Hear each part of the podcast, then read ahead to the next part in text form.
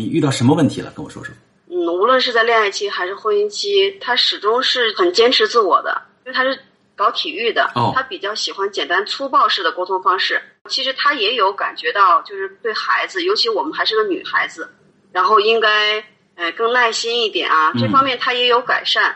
嗯、但是他每次在吼他的时候，我就深深感觉到孩子眼神里透露出来那种恐惧，在旁边我就很难受。你老公吼孩子是怎么吼？他是真的骂人吗？其实他不是说有粗口，哦不是爆粗口啊什么的，而是声音很大的那种，就感觉。比如他都怎么说？你能给我模仿一下吗？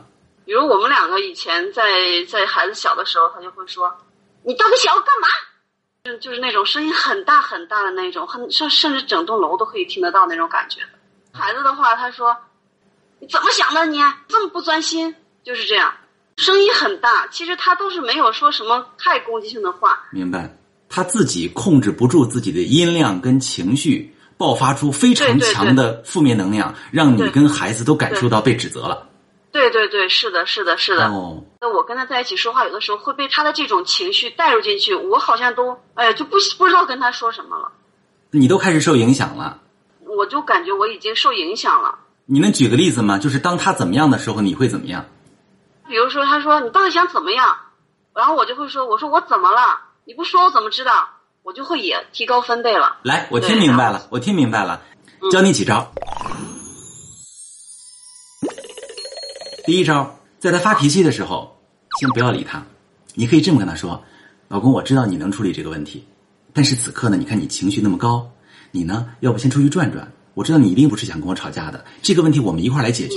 但是你先平复一下自己的情绪，待会儿咱们再来说。好，这是第一招。第二招呢，呃，我们解决情绪问的问题，就不要在情绪上去解决。为什么？情绪上全是情绪，解决不了的，对不对？那怎么解决呢？你可以多创造一些平静的、充满爱的环境。比如说哈，两个人一块儿去公园儿、去自驾、去散步的时候，然后趁着这个感情非常和谐的时候，然后你可以问老公：“你看前两天有一次你说什么什么？嗯，我知道你其实既不想伤害我，也不想伤害孩子，你能不能跟我说说这个当时你是怎么想的？然后下次咱们是不是就可以用更好的方式去沟通？你老公不傻，他一定跟你也想把日子过好，对不对？第三点，你需要跟他谈什么？你需要让他知道，他这样的表达对你跟孩子确实造成了伤害。你一样要在非常好的环境下、充满爱的环境下表达哈。比如说，整个环境都非常的和谐啊，非常的这个温馨。就说，老公，你知不知道，其实你每一次这个发脾气的，我们都特别的害怕。因为什么呢？因为你是家里的顶梁柱啊，你是老公是爸爸，我跟孩子都特别渴望你能多关心我们一点。但你每次这么说的时候，我们就觉得特别受伤，好像你就不关心了我们了似的。让他知道你们的心也是肉长的，但是在一个和谐的环境之下去做，你们的家庭呢，其实就可以恢复一些。慢慢的，你这样的沟通其实什么呢？你们家里的矛盾就变成了可沟通，而不是不可沟通的。你老公心里也会感受到，哎，家里是和谐的，这个问题是可以聊的。他也会明白，哦，慢慢慢慢，我就可以学会怎么去跟你沟通，怎么让家庭变得充满爱，你的目标也就达到了。这是比较好的一点。我再说，你们这个感情如果继续往下走，它可能的危险性在哪里？会冷暴力的人，第一拒绝沟通，你们俩之前对这种讨论应该会比较少一些。但是呢，他心里其实非常渴望被理解。